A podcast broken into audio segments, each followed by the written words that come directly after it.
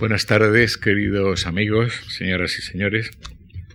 Acabamos el curso con Javier Rodríguez Marcos, el curso de poética y poesía. Nacido en 1970 en Nuño Moral, que es una de las capitales, entre comillas, de la comarca de las Surdes, en el noroeste de Cáceres, Rodríguez Marcos estudió filología y actualmente trabaja como periodista en Madrid. Fue redactor y crítico del suplemento cultural del ABC y hoy lo es del diario El País. Entre tanto, y tras sus comienzos profesionales extremeños, obtuvo la beca Valle Inclán de la Real Academia de España en Roma, donde residió entre el 95 y el 96. Luego estuvo en Nantes, fue en los años siguientes profesor en la Universidad de Perpiñán, impartió clases entre el 98 y el 2000 en las escuelas de arte y diseño Elisaba y Eina en Barcelona, donde también fue codirector de la revista internacional de arquitectura Section, y en 2002 fue profesor visitante de la Universidad Norteamericana de Grinnell. Tanto su procedencia extremeña, la pasión viajera de aquellos años y los trabajos que ha ido realizando hasta desembocar en el actual tienen mucha importancia en su producción escrita, tanto en prosa y en verso.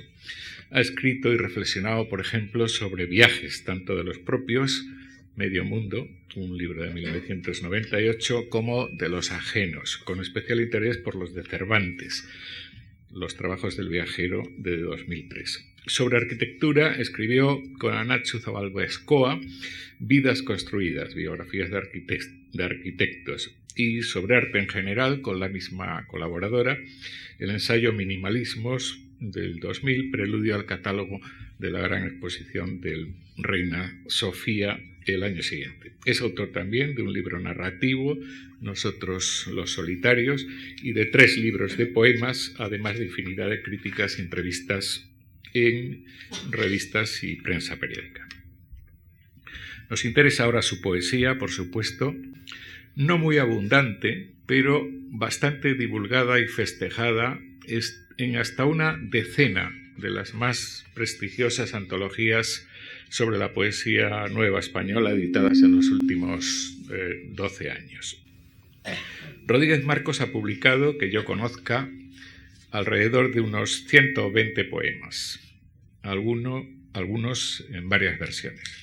La mitad de esta cifra apareció en su primer libro, 60 poemas que habían sido escritos, según su autor, entre la primavera del 90 y la, y la del 94. El libro, Naufragios, publicado en 1995, había obtenido el primer premio Extremadura a la creación Carolina Coronado. Dos años después, y ante un jurado fundamentalmente andaluz, el primero naturalmente era un jurado extremeño, Ángel Campos, Álvaro Valverde y Jorge Antonio Zambrano, este andaluz, eh, en este andaluz andaban Fernando Quiñones, Antonio Carvajal, Luis García Montero, Felipe Benítez Reyes, eh, casi todos han pasado por esta, eh, estas sesiones de poética y poesía, por cierto. este jurado, fundamentalmente andaluz al que se unió el poeta Jesús Munarri, yo creo que como director de la editorial que publicaría el libro. Eh, con este libro, Rodríguez Marcos obtuvo el premio Jaén de Poesía. Se titulaba Mientras arden y se publicó en 2006. Son 22 poemas, más añadir a los 60 del primer libro. Cinco años y pico después, aunque algunos ya los había ido eh, publicando en las antologías, eh, que antes mencionaba, aparecieron los 25 poemas reunidos en Frágil, un libro de 2002. Algunos los he leído en Internet como pertenecientes a, un libro entonces en preparación que se habría eh, titulado Extinción, que es en efecto uno de los poemas allí incluido. Con Frágil, Rodríguez Marcos obtenía el premio Ojo Crítico de Radio Nacional de España. Aún conozco más poemas suyos, dos de ellos, por cierto, los repartiremos en el libro que hemos preparado el jueves, porque no ha tenido la, amabilidad de cedernos para, de cederlos para nuestra publicación. Eh, pero no les voy a aburrir más con este tipo de, detalles. Si he sido tan minucioso es para resaltar el interés que desde hace tiempo me suscita, nos suscita a muchos lectores el lento goteo tras aquel estallido inicial de la poesía de Rodríguez Marcos. Y la razón estriba en sus calidades, que los lectores reconocemos en sus poemas, desde los más antiguos, escritos va a ser ya cuatro décadas, cuando el poeta contaba apenas 20 años, hasta los actuales. La principal es, la principal cualidad es su extraña capacidad para desentrañar con sobriedad y claridad meridianas, es decir, sin más retórica de la que es estrictamente necesaria, las cuestiones más esenciales de nuestra vida. Esenciales, sí, las más profundas. Pero yo me pregunto, ¿son las más originales? ¿Qué hay de original a estas alturas en proclamar la patria de la infancia y los sueños que comparte con su hermano Julián como uno de los cimientos de su pensamiento poético? ¿Qué hay de original considerar la vida como un viaje, o los versos como palabras ardientes convertidas pronto en pavesas que dispersa el viento en cenizas que un día fueron humanas. El paso corrosivo del tiempo, la reflexión ante la muerte, la tensión entre naturaleza y ciudad son algunos de los asuntos que ocupan a nuestro poeta y sobre todos ellos la palabra, el poema dentro del poema, lo que ya hace tiempo llamamos metapoética, poesía sobre poesía, sobre el acto de crear poesía. Todos nos hemos relamido de gusto cuando hemos saboreado el cansancio, es un título de un poema, el cansancio del poeta que sin ideas, sin ganas de buscarle sentido a sus actos, con toda la pereza del mundo, se tumba en el poema. Es el segundo que aparece en el libro Frágil. Sí, lo diré ya, hay mucha tradición en los poemas y en el pensamiento de Rodríguez Marcos, lo que no quita un ápice a su plena ubicación en el arte de nuestro tiempo. Lo original no es el asunto, es el tratamiento, el tono, la manera de explicarlo y decirlo. Eso es lo que nos encandila a muchos de sus lectores. De ahí que no solo no se desdeñen los antecedentes en estos poemas, sino que se insista una y otra vez sobre ellos. La Odisea, por ejemplo, lo que en alguien tan viajero como lo fue Rodríguez Marcos, eh, con versos tan repletos de, de, barcos, de trenes, de travesías, de periplos, era ya más que presumible, aparece reiteradas veces. Léanse los poemas titulados Homero, un extranjero, proclama de naufragios, o el titulado precisamente Odisea, en frágil, entre otros menos explícitos pero igual de significativo. Recordemos también sus muy originales citas de nuestros clásicos. Así el célebre madrigal de Gutiérrez de Cetina a los ojos claros, serenos de la amada, con el que cierra Rodríguez Marcos su conocimiento del reino submarino. El poeta se imagina ya muerto en el fondo del mar, es un poema de su primer libro, Naufragios, y mira a los peces que atraviesan confiados las cuencas de sus ojos, ojos a los que echa de menos. Es la vuelta al origen, dice. Me resigno y me digo que ya andarán mis ojos entre perlas y estrellas como siempre quisieron cuando eran solo ojos, ni claros ni serenos, de un hombre en un naufragio. Son muchas las ocasiones en las que el poeta se interroga a sí mismo, casi siempre con extrañeza, como en el autorretrato de Mientras arde. Una de las primeras veces lo hace en el poema Sabiduría, de su primer libro, Naufragios, donde confiesa que respira peor sin las palabras, pero que ha vivido y eso ya solo le consuela. Pero a veces, cuando me paro a contemplar mi estado, me veo como un extraño al que le digo que no he aprendido nada. Cuando me paro a contemplar mi estado, ya lo saben todos ustedes, es el primer verso del primer soneto de Garcilaso. Cervantes lo cita con elogio en su viaje del Parnaso. Lope de Vega lo retoma dos veces, una de ellas empezando un soneto con el mismo eh, verso, en rimas sacras. El tema, como lo ha puesto de manifiesto la erudición, se remonta a la antigüedad, desde Ovidio a Petrarca, de Gil Polo a Malara, a Camões, a Quevedo. Son muchos los que han glosado, variado o inter... a ver si lo digo bien, intertextualizado este verso. Y no se queda en el barroco, por supuesto, donde finaliza donde finalizan la mayoría de los estudios en los que me he basado. Por si a alguien le interesa, encuentro algunas repeticiones textuales de este verso en el poema de José Luis Tejada, La miseria del amor, o Ya más cerca de nosotros. Dice, cuando me paro a contemplar mi estado de varón solitario y aterido, y sigue un soneto amoroso. O Ya más cerca de nosotros, en otro de Francisca Aguirre, cuando me paro a contemplar mi estado y releo los libros que has escrito, entre otros muchos. Y no se trata de resabios juveniles, no es solo en el primer libro de Rodríguez Marcos, donde tiene todavía muy fresco los estudios en la facultad. Lo sigue haciendo en los libros siguientes. Así, en un nuevo poema especular, de espejos, ahora titulado El otro, otro, de frágil, reincide, mira al espejo, se ve allí reflejado como un extraño que se viste como él, que piensa sus propios pensamientos, juega con su memoria, y termina, sucede y de repente es la, la, única ventaja, sin detenerme a contemplar mi estado, la batalla, los muertos, los heridos, y cierro los ojos y desaparece.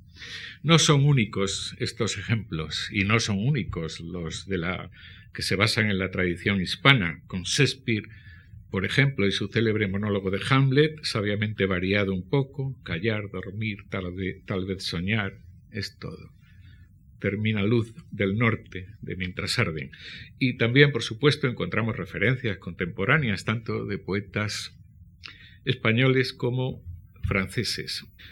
También hay mucha pintura en sus poemas, es decir, la pintura, algunos pintores como pretexto del poema Filippo Lippi, Ortega Muñoz, Damián Flores, alguna escultura como la del solitario Julio Vernes en un parque de Nantes, algún fotógrafo como el hoy bien recordado Sudek, culturalismo, yo creo que se equivocaría, se equivoca sin duda ninguna quien se adentre en estos poemas con este punto de vista. Es vida, muy desgarrada a veces, y la cultura forma parte de esa vida, de esas vivencias. No es de extrañar, pues, con estos antecedentes que encontremos en Rodríguez Marcos una de las imágenes músicas más tradicionales en nuestra civilización, la que desde el sueño de Escipión, ciceroniano al menos, viene siendo reiteradamente utilizada para explicarnos el orden del mundo a través de las proporciones musicales. En otro lugar he estudiado sus ecos,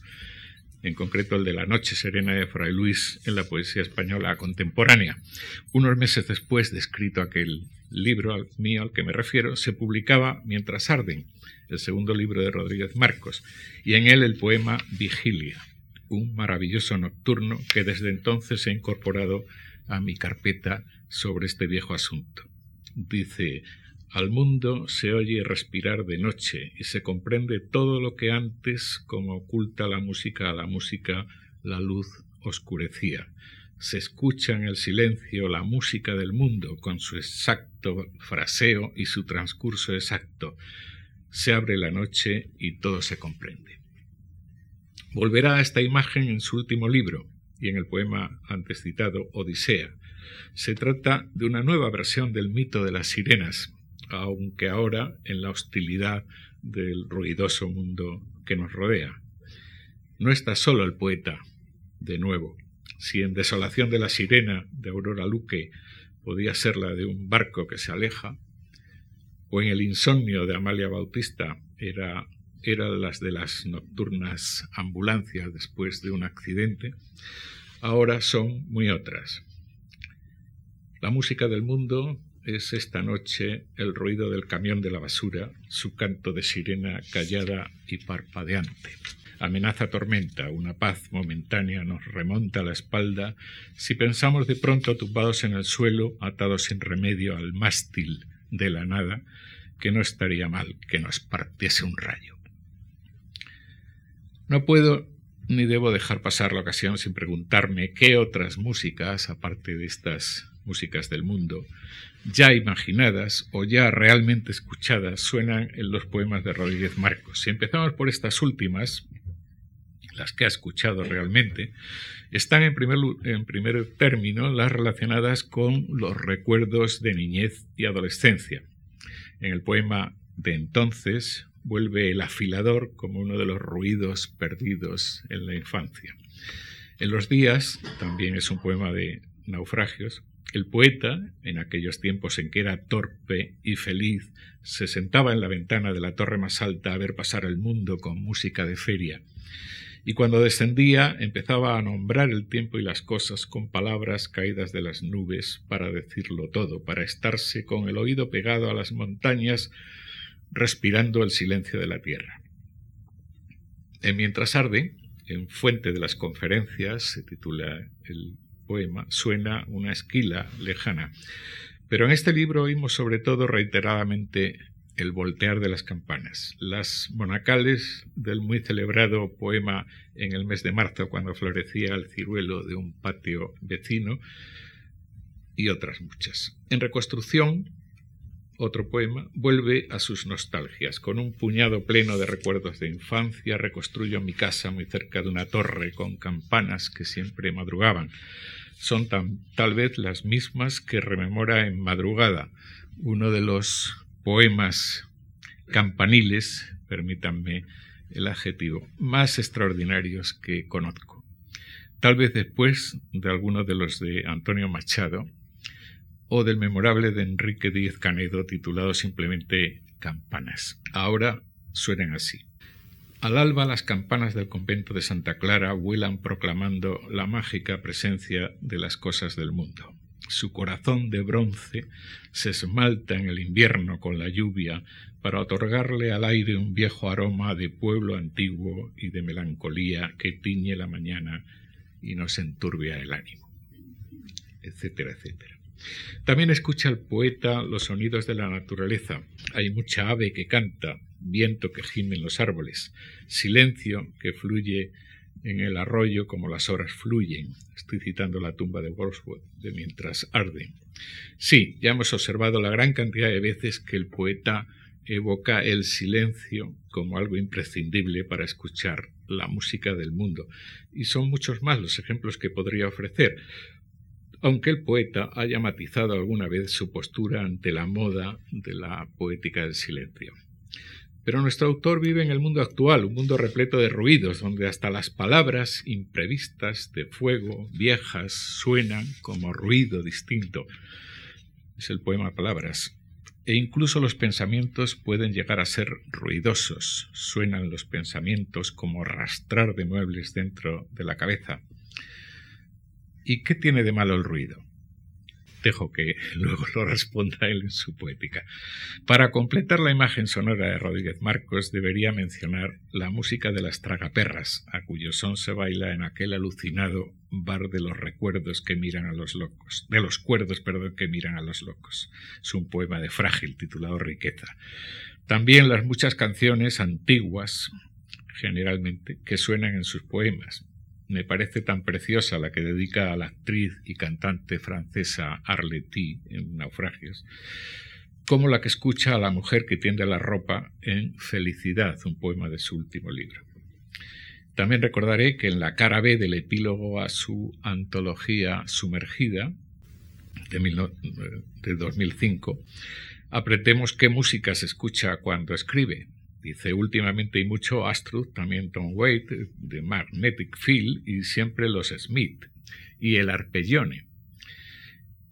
La primera vez que leí esto me pregunté si se refería al fugaz cordófono del 19 y a la maravillosa música que le dedicó Schubert en su célebre sonata, pero me parece que se refiere a la no menos maravillosa caja acústica de Jean-Marie Reynaud. También apretemos ahí que entre los talentos deseados por Rodríguez Marcos, el artístico hubiera sido saber tocar el piano. Pero no se puede tener todo en la vida, Javier. Muchas gracias. Buenas tardes. Lo del piano intentaré arreglarlo en el tiempo que me queda.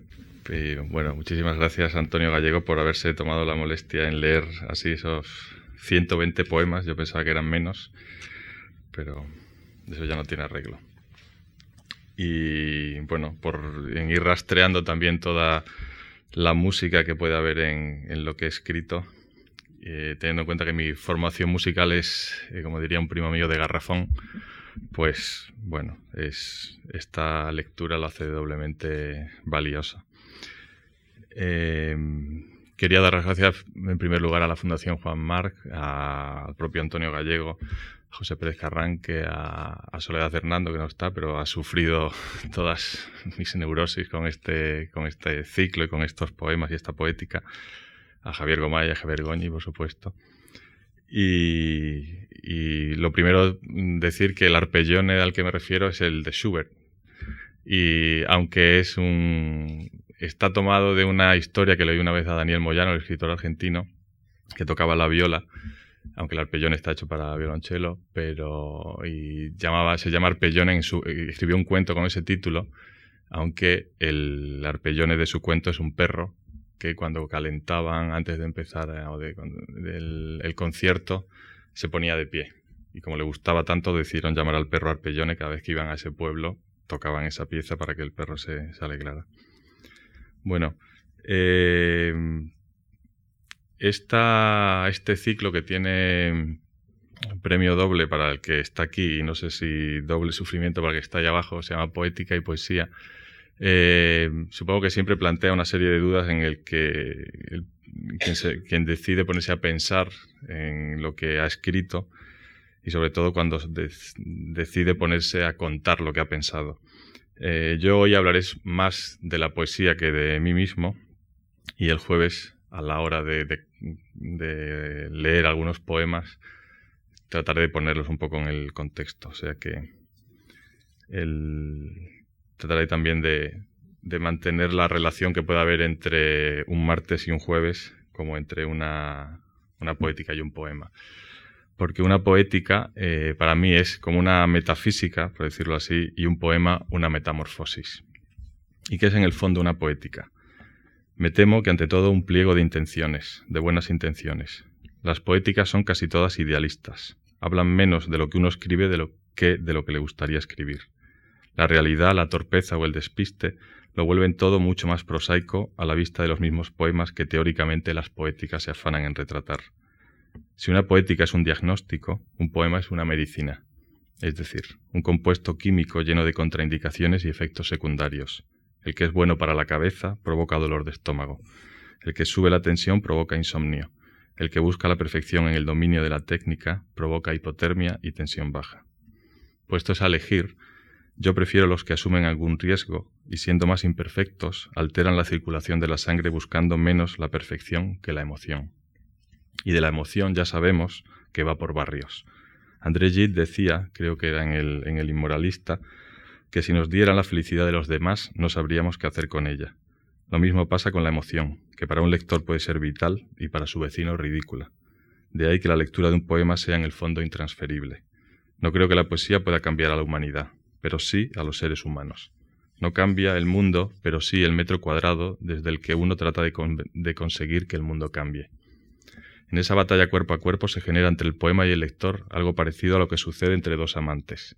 En su conversación hay algo que siempre escapará a los que no forman parte de esa pareja. De ahí que entre ellos se desarrolle un idioma secreto hecho de palabras públicas cuyo significado es privado. Solo existe para ellos. Está hecho de diminutivos cursis y lugares comunes.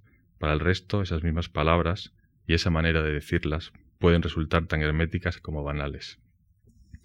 Aceptado el carácter bien intencionado de toda poética, me agarraré a una frase de Nietzsche que siempre me ha parecido certera. Lo que tiene historia no puede tener definición.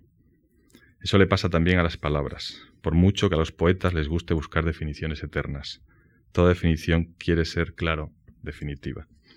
Ya el propio Eliot, al dar una definición de poesía, decía que ésta se movía en la intersección entre la eternidad y el tiempo, algo que bien podríamos traducir por la intersección entre definición e historia, entre metafísica y metamorfosis. Así pues, trataré de conjugar la historia de lo que he escrito con una definición portátil, precaria y provisional de la poesía tal y como yo la veo. Lo primero nace de las pocas certezas contenidas en los tres libros de poemas que he publicado hasta ahora. Lo segundo, de las dudas que me asaltan al escribir, un proceso en el que siempre está menos claro lo que se quiere decir que lo que se quiere callar, porque en el fondo cada nuevo poema se escribe contra el anterior y cada libro para corregir el precedente, para tratar de decir lo que quedó por decir, para decir algo mejor lo ya dicho.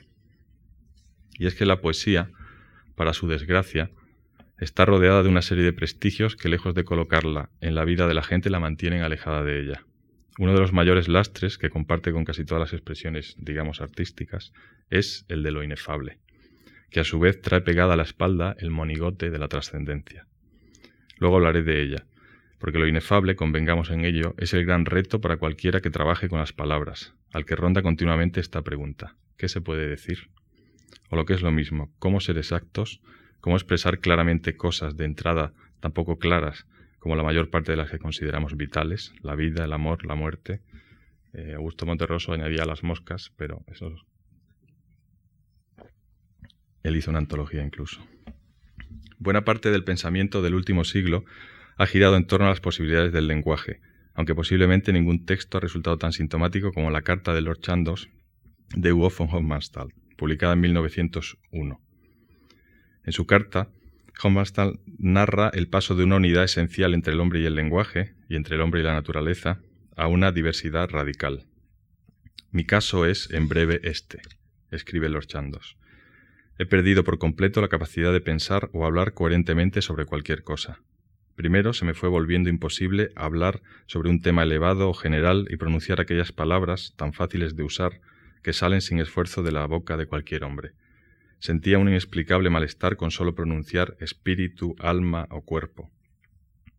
Las palabras abstractas que usa la lengua para dar a luz, conforme a la naturaleza cualquier juicio, se me descomponían en la boca como hongos podridos. Todo se descomponía en partes y cada parte en otras partes, y nada se dejaba ya abarcar con un concepto. Ahí termina. La situación parece trágica, y reparen no en las grandes palabras, sino en ese conforme a la naturaleza o en la descomposición en partes. No hay ya, pues, lugar para un fundamento último. Las cosas no tendrán ya jamás un único sentido, y ese sentido nunca más será Dios. ¿Qué queda a partir de ahí? ¿De ahí? ¿Callar? La poesía, sin embargo, no puede resignarse ante lo inefable. Para un poeta, creo, lo inefable es como para un médico lo incurable. Claro que hay enfermedades que lo son, lo que no cabe es abandonar la investigación. Nuestra supervivencia depende de ello. Aunque no creo que la idea de progreso pueda aplicarse a las artes, porque alguien cree que Bill Viola es más moderno que Masaccio, al llegar a la frontera de lo inefable, la poesía suele tomar dos caminos opuestos, el rumor y el silencio. El rumor, para entendernos, sería el camino seguido, y pintando con brocha gorda, camino seguido por el surrealismo, que busca ponerlo todo con mayor o menor orden sobre la mesa para ver si entre la ganga del inconsciente se cuela algún metal precioso. El tiempo ha demostrado que la ganga es casi el único metal precioso del que disponemos hoy. Siempre me he preguntado por qué la palabra ruido es menos poética que la palabra melodía.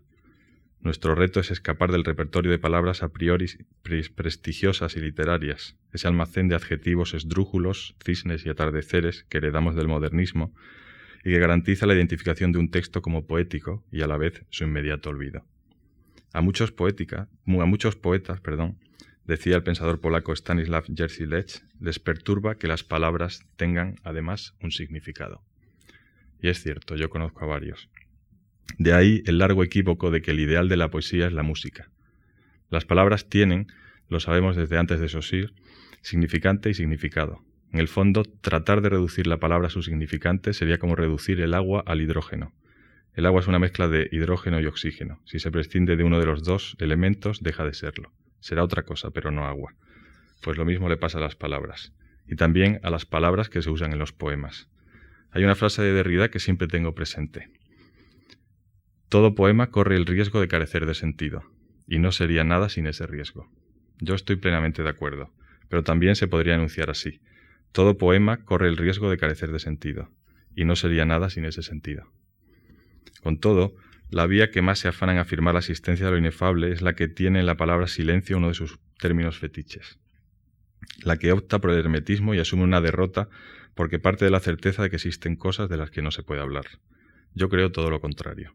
Lo inefable no es más que un certificado de defunción. el de la capacidad de los seres humanos, sobre todo de los seres humanos que se dedican a escribir, para enfrentarse a los temas verdaderamente grandes. Como dice Giorgio Agamben, nunca una época ha estado tan dispuesta a soportarlo todo y a la vez a encontrarlo todo tan intolerable. Del mismo modo, cabría decir, nunca una época ha estado tan dispuesta a ponerlo todo en imágenes y a la vez a encontrarlo todo tan inimaginable, tan afanada en hablar sin parar y al mismo tiempo considerarlo todo tan inefable. Las, las categorías más perezosas suelen ser también las más socorridas. Así, creo que afirmar que algo, que algo es impensable es la mejor forma de evitar la enojosa tarea de pensar en ello. Lo mismo que la mejor forma de ahorrarse explicaciones es decir de algo que es inexplicable.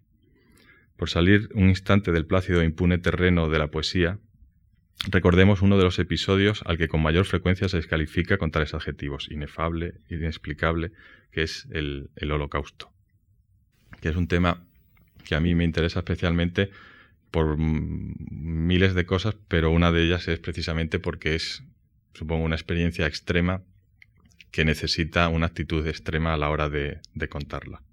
Al holocausto se le suele calificar eh, precisamente de inefable, de inexplicable, olvidando el aviso de Imre Kertész, un superviviente del Premio Nobel de Literatura, de que lo incomprensible no es la existencia del mal, sino la del bien.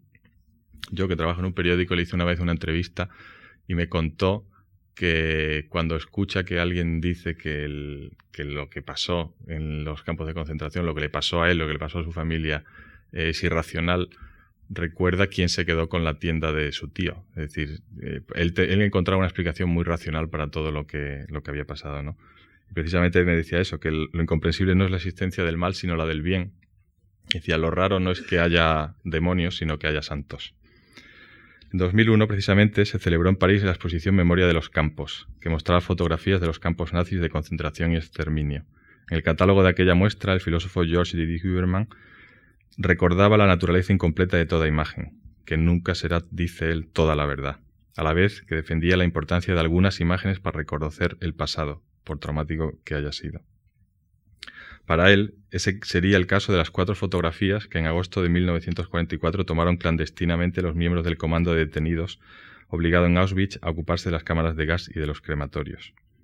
Con el tiempo, este pensador francés publicó un ensayo que se llama Imágenes pesa todo, que se dedica, por una parte, a comentar las citadas fotografías y, por otra, a rebatir las críticas que su tesis recibió de parte de pensadores afines a Claude Lathman, el autor de, de Shoah, que, por otro lado, es un grandísimo documental que es precisamente él, un beligerante defensor de la idea de que el holocausto es inimaginable y por lo tanto irrepresentable, hasta el punto de que cualquier aproximación visual es para él una suerte de fetichismo revisionista. Partiendo de la idea de Godard, que está en las antípodas de Lanzmann, de que incluso, dice él, completamente rayado un simple rectángulo de 35 milímetros salva el honor de lo real, me gusta recordar la idea de Hannah Arendt de que si Auschwitz sobrepasa toda noción de justicia y humanidad, hay que repensar el derecho y las ciencias humanas que allí, dice ella, donde fracasa el pensamiento y surge la tentación de lo impensable, es donde debemos perseverar en el acto de pensar. Y donde dice pensar, creo yo, vale decir escribir. Sin perder de vista la clásica pregunta de Adorno, ¿es posible escribir poesía después de Auschwitz? Gadamer se preguntaba si están enmudeciendo los poetas, y él mismo aventuraba una respuesta, no, solo han bajado el tono de voz. Para mí, ese bajar el tono de voz se traduce tanto en abandonar la impostura como en acercar el lenguaje de la literatura al lenguaje de la oralidad. La intención no es otra que resultar creíble y verdadero, natural. Como decía el clásico, es el hilo y no las perlas lo que hace el collar. Por lo que a mí respecta, he de decir que cada vez me da más vergüenza usar en los poemas palabras que no usaría en una conversación. Valéry, que pasa por ser un poeta eminentemente intelectual, recordaba en una de las notas de sus cuadernos que cuando la mayor parte de la gente llama profundo a un pensamiento, no lo hace porque éste se encuentre cerca de alguna verdad importante, sino porque está lejos de la vida ordinaria. Tirando de ese hilo, diré yo que en el fondo, detrás de la consideración de que lo importante de verdad escapa a nuestro alcance, esto es, a nuestra razón, se oculta un desprecio por la realidad que más al fondo oculta la decisión, así sea inconsciente, de dejarla como está, es decir, de no intentar cambiarla, una decisión casi política propio Valéry lo había apuntado, dice él. Un pensamiento puede ser considerado profundo en el sentido exacto del término solo si transforma profundamente una cuestión o una situación determinada. Y Oden, que hizo unos comentarios sobre las notas de Valéry, dijo, pero en otra parte, la, poesía no es magia. La trascendencia de la poesía, como la de cualquier arte, está en su capacidad de decir la verdad, de desencantar y y de desintoxicar. Y no es este, no creen, un programa político. Puede que vaya contra mi interés al confesarlo, pero soy un materialista. Ya lo dije, creo más en la historia de las cosas que en su definición. Y haciendo algo de historia me doy cuenta de que la distancia entre naufragios y frágil, el que va del poema 1 al poema 120, va más allá de unas pocas canas que tengo más y es exactamente la que va de los 24 a los 34 años y de una calle empedrada en el barrio renacentista de Cáceres a una ambientada por las ambulancias en el barrio de Lavapiés, que es donde vivo ahora, con todos los años, las calles y las ciudades que hay por medio. ¿En qué se traduce esto a la hora de escribir un poema? En que la actitud ya no puede ser la misma. Poniéndonos un poco pedantes, podría decir que se ha producido un paso de la analogía, es decir, entre las palabras y las cosas hay una relación natural, a la ironía esa relación existe, pero es una convención. Por eso, casi todos los poemas que he escrito en los últimos tiempos llevan dentro sus propios mecanismos de distanciamiento, porque queda dicho, ya no soy capaz de usar ciertas palabras sin sentirme ridículo. Si aparecen, me siento obligado a contrarrestarlas con algo que baje la temperatura. ¿Cómo escribir a estas alturas sobre el amor o la naturaleza con convicción? Tal vez mi respuesta a esa pregunta sea llenarlo todo de paréntesis, idas, vueltas, revueltas, adversativas, guiones. Poniéndolos más pedantes todavía, eh, podríamos recordar a Paul de Man que decía que cada texto incluye, junto a los elementos de su construcción, los de su deconstrucción. Vamos, que los míos son poemas con andamio. En el fondo, asumo que todo es fruto del descreimiento, es decir, de que no soy creyente. No creo en la otra vida ni en la existencia de otro mundo anterior o posterior a este. Por eso no creo que se pueda trascender la realidad en un poema, que es lo que se suele decir cuando se escriben poemas, digamos, realistas, y uno quiere venderlos en el mercado de la trascendencia. Retratar, criticar, mejorar incluso el mundo, tal vez, trascender no. Ya lo he dicho, soy materialista. Sin embargo, hago un inciso, creo en la resurrección, aunque solo sea porque hay un puñado de personas a las que me gustaría volver a ver. Lo que sucede es que mi resurrección es también muy de andar por casa, nunca mejor dicho. Quiero decir que, en efecto, todavía se puede escribir hoy un poema sobre esa idea, como sobre ideas abstractas como la alegría o el miedo, que no resulte impostado y de manual de símbolos prestigiosos. El poeta checo Vladimir Holland lo hizo y Clara Janés lo tradujo así. Se llama precisamente Resurrección. Y dice, que después de esta vida tengamos que despertarnos un día aquí al estruendo terrible de trompetas y clarines, perdona Dios, pero me consuelo pensando que el principio de nuestra resurrección, la de todos los difuntos, la anunciará el simple canto de un gallo. Entonces nos quedaremos aún tendidos un momento. La primera en levantarse será mamá. La oiremos encender silenciosamente el fuego, poner silenciosamente el agua sobre el fogón y coger con sigilo del armario el molinillo de café. Estaremos de nuevo en casa. Se me ocurren pocas maneras tan certeras de tratar de manera concreta un asunto tan abstracto. Y no deja de ser curioso que el escenario del poema de Holland sea una cocina. En una ocasión, el poeta Martín López Vega, aquí presente, le preguntó a Seamus Heaney cuál era la mezcla ideal en poesía. Se publicó en El Mundo. El Nobel irlandés le contestó que la que había visto en casa en la casa que compartía Mandelstam y Akhmatova. Y dice, la mezcla entre cocina y cosmos. Cuando leí su respuesta me vinieron inmediatamente a la mente unos versos de Elaine Feinstein y una nota del diario de Virginia Woolf. Estos son los versos de Feinstein. El poema se llama, no por casualidad, Musa.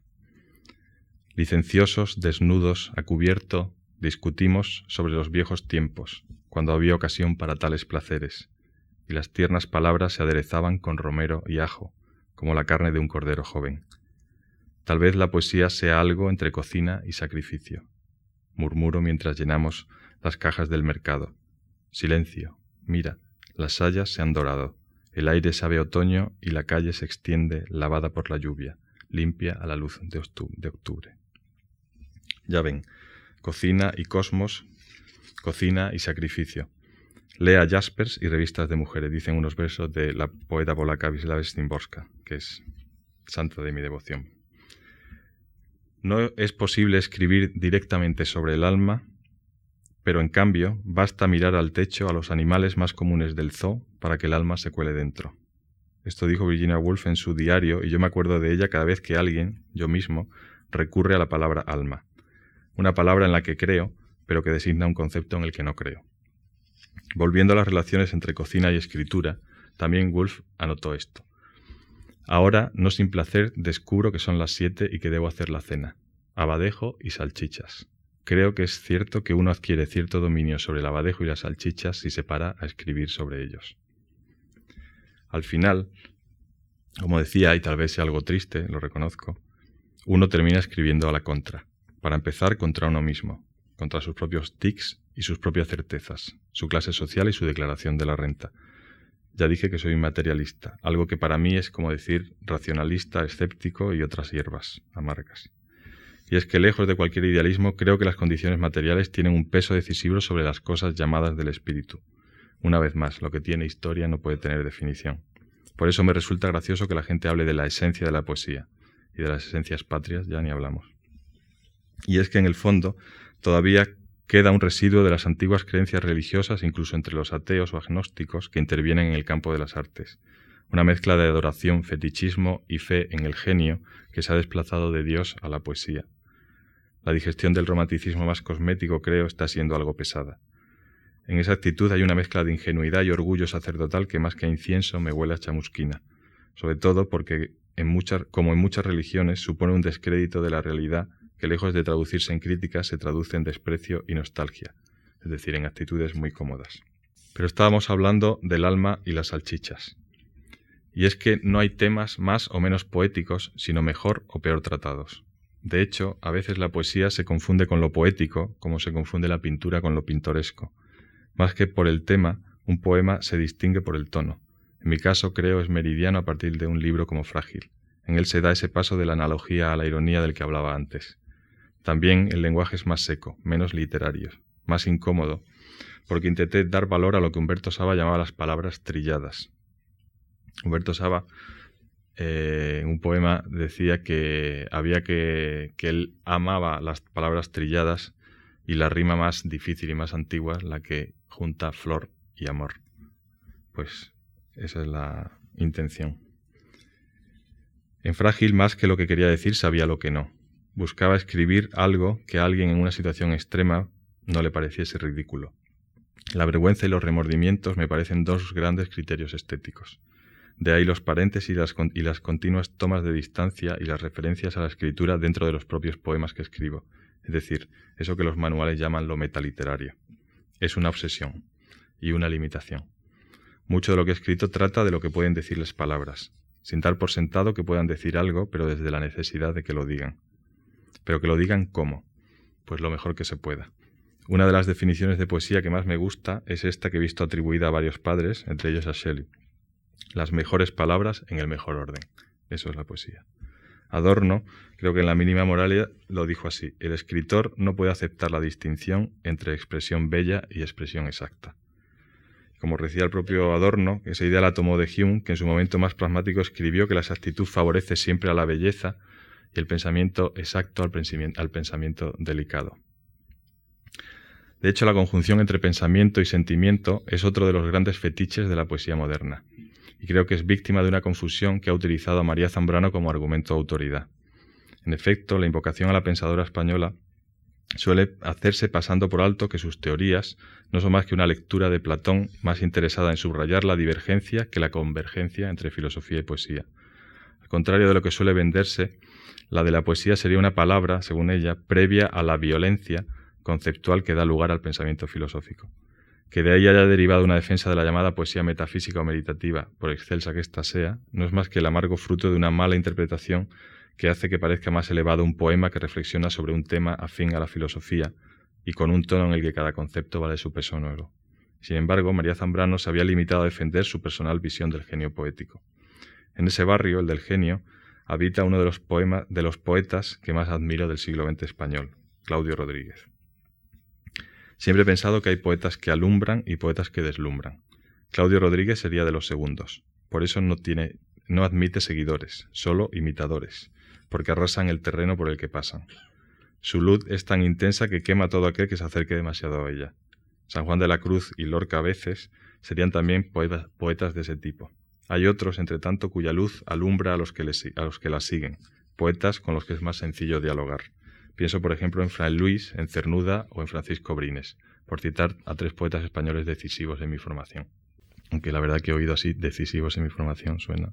Curiosamente, siendo uno de los poetas más elevados que conozco, Claudio Rodríguez es también uno de los menos abstractos.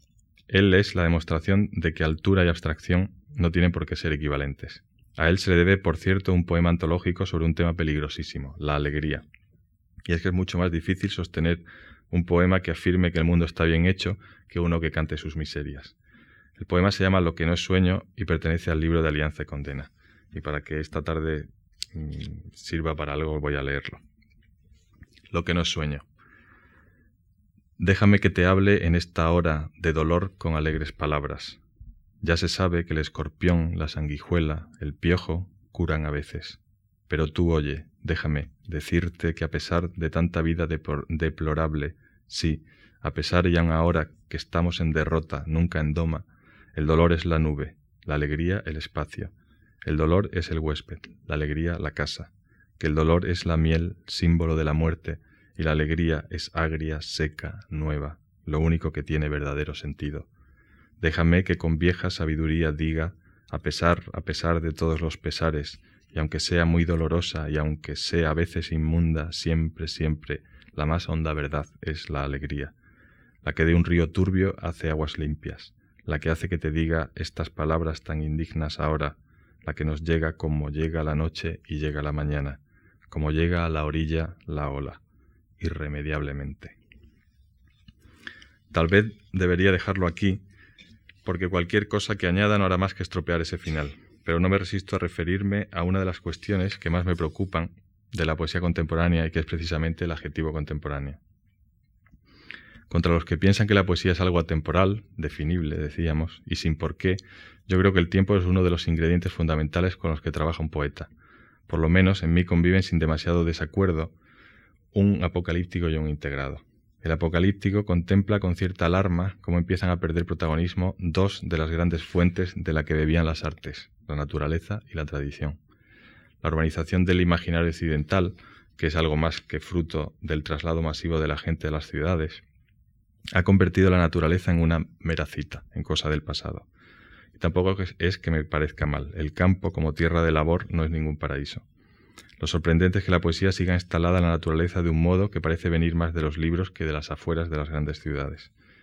Lo de la tradición es algo más peliagudo. Por una parte, es fruto, creo, de una adaptación, continua adaptación a las supuestas expectativas modernas que me hacen pensar en la duda que Hannah Arendt expresaba más o menos así. Muchos clásicos han sobrevivido a siglos de ostracismo, pero está por ver que sobrevivan a décadas de divulgación. Digamos que entre preparar el Quijote para los estudiantes o a los estudiantes para el Quijote, las autoridades, qué palabra, deberían optar por lo segundo. Hace unos meses se publicó en España el primer volumen de la primera traducción completa de la Biblia griega, la Septuaginta.